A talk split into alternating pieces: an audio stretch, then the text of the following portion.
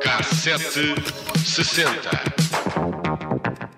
Phone who says he's about to, uh, he's got a um, cellular phone with him and he's about to jump from the George Washington Bridge and kill himself.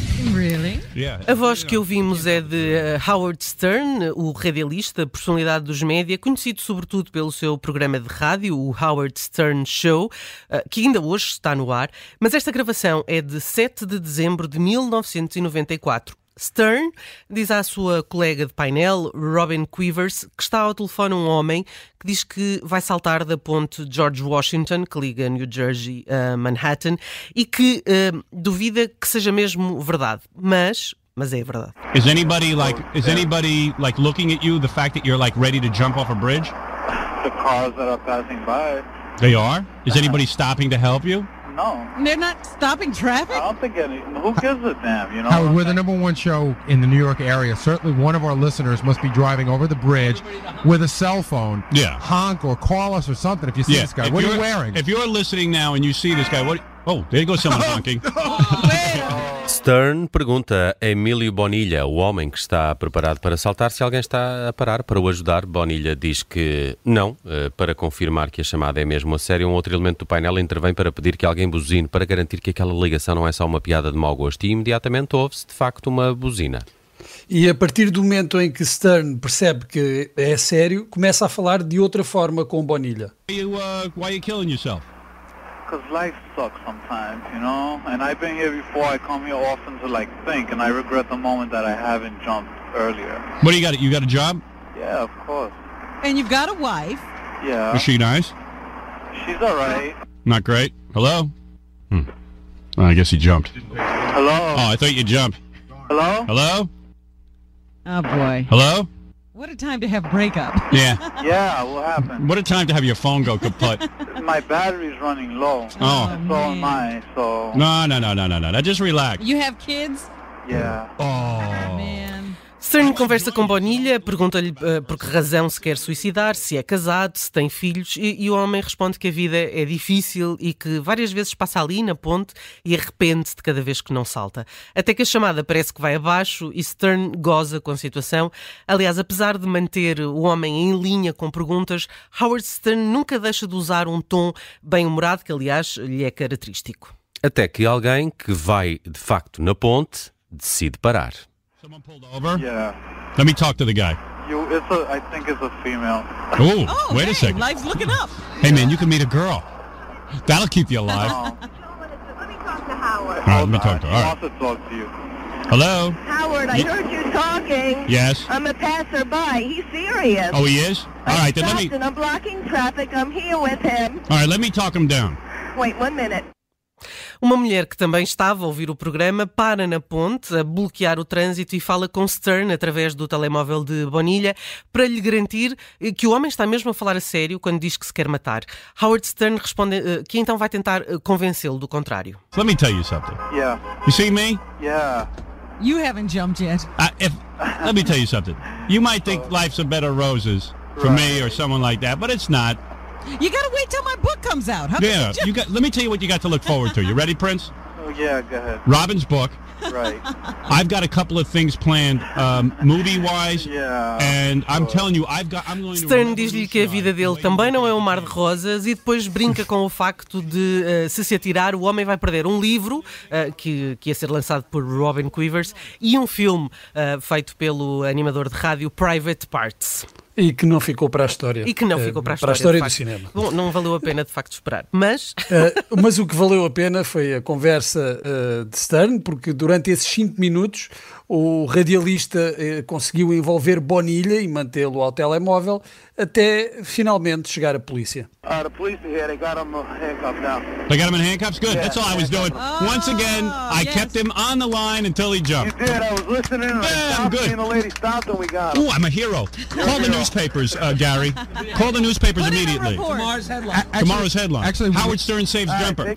Stern brinca com a ideia de que é um herói e que no dia seguinte as manchetes vão dizer Stern salvou declarou suicida. E o que é mais curioso é que vão mesmo. O New York Times publicou no dia seguinte, a 8 de dezembro, toda a história do salvamento, transcrevendo a conversa eh, na rádio e explicando que a dada altura juntou-se ali um grupo de pessoas que também estava a ouvir o programa e a passar pela ponte. Mas Stern, não contente, ainda foi falar com a polícia. Howard, how you doing? Officer, how are you? Okay, thanks for Hey, by the- for a while. You know, we were on our way. We were listening to you on the radio, and we just started uh, flying over to the bridge and pick him up. By the way, officer, would you consider me a hero? You're definitely a hero. A dada altura estão seis carros de polícia a bloquear a ponte e um deles, eh, um desses agentes, está a falar tranquilamente com Howard Stern. Eh, Isto acontece tudo no ar, é, é- é tudo seguido e o agente diz que também ouviu na rádio o que estava a acontecer e foi por isso que conseguiram eh, chegar a tempo. Segundo o New York Times, Bonilha foi depois levado pela polícia para ter acompanhamento O psiquiátrico. momento ficou para a história da rádio nos Estados Unidos por ter sido inusitado, bizarro, mas também porque foi unânime que Howard Stern conseguiu reagir rapidamente e utilizar, enfim, alguma leveza no discurso, algum humor que acabou por manter eh, Bonilha em linha. Não conhecia esta história, eh, sou um grande fã. Quer dizer, Também eu não.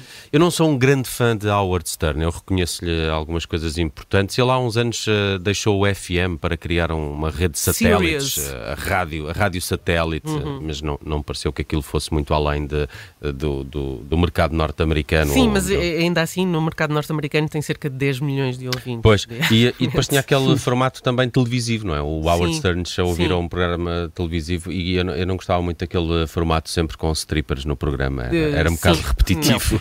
Ele tem uma vantagem que é consegue levar eh, quem quiser ao programa, não é? Quer Claro. to- toda a gente E, e consegue ir ao impedir pessoas de saltar de E pontos. consegue impedir pessoas de saltar de Sim, pontos. essa parte é interessante. Bem, nas rádios nacionais e não só, um dos êxitos do ano chega do Festival da Canção, chamar a música, letra de Rosa Lobato Faria, voz de Sara Tavares, foi a grande vencedora em 1994, representou o nosso país na Eurovisão, onde alcançou um oitavo lugar, um dos melhores resultados até essa altura. Música,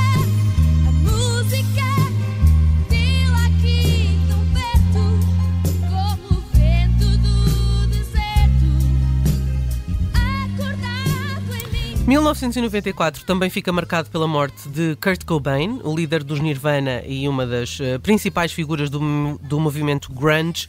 Tinha eh, 27 anos, eh, juntando assim ao clube de outros génios musicais que também não ultrapassaram esta idade. Em novembro foi editado o disco Nirvana ao vivo no MTV Unplugged em Nova York.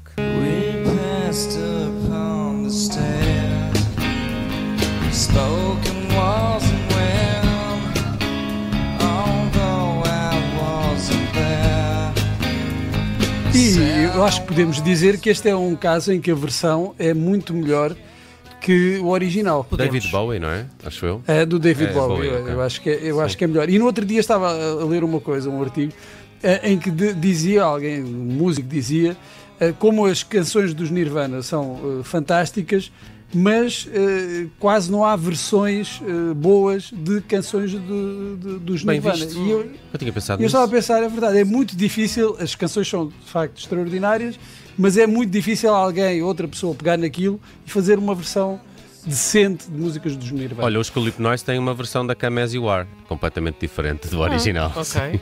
É, pois, então, se calhar, estes senhores não, não conheciam essa versão. Não sei se é boa. É média. Bem, já nas canções mais vendidas do ano, de 1994, encontramos dois temas que chegam do cinema. No primeiro lugar, Streets of Philadelphia, de Bruce Springsteen, para o filme Philadelphia, que valeu a Tom Hanks o Oscar de melhor ator e a Bruce, da Boss, o Oscar de melhor canção. E no segundo lugar, All for Love, que junta Brian Adams, Rod Stewart e Sting, e que faz parte do filme Os Três Mosqueteiros, Rocos do Mundo Univos.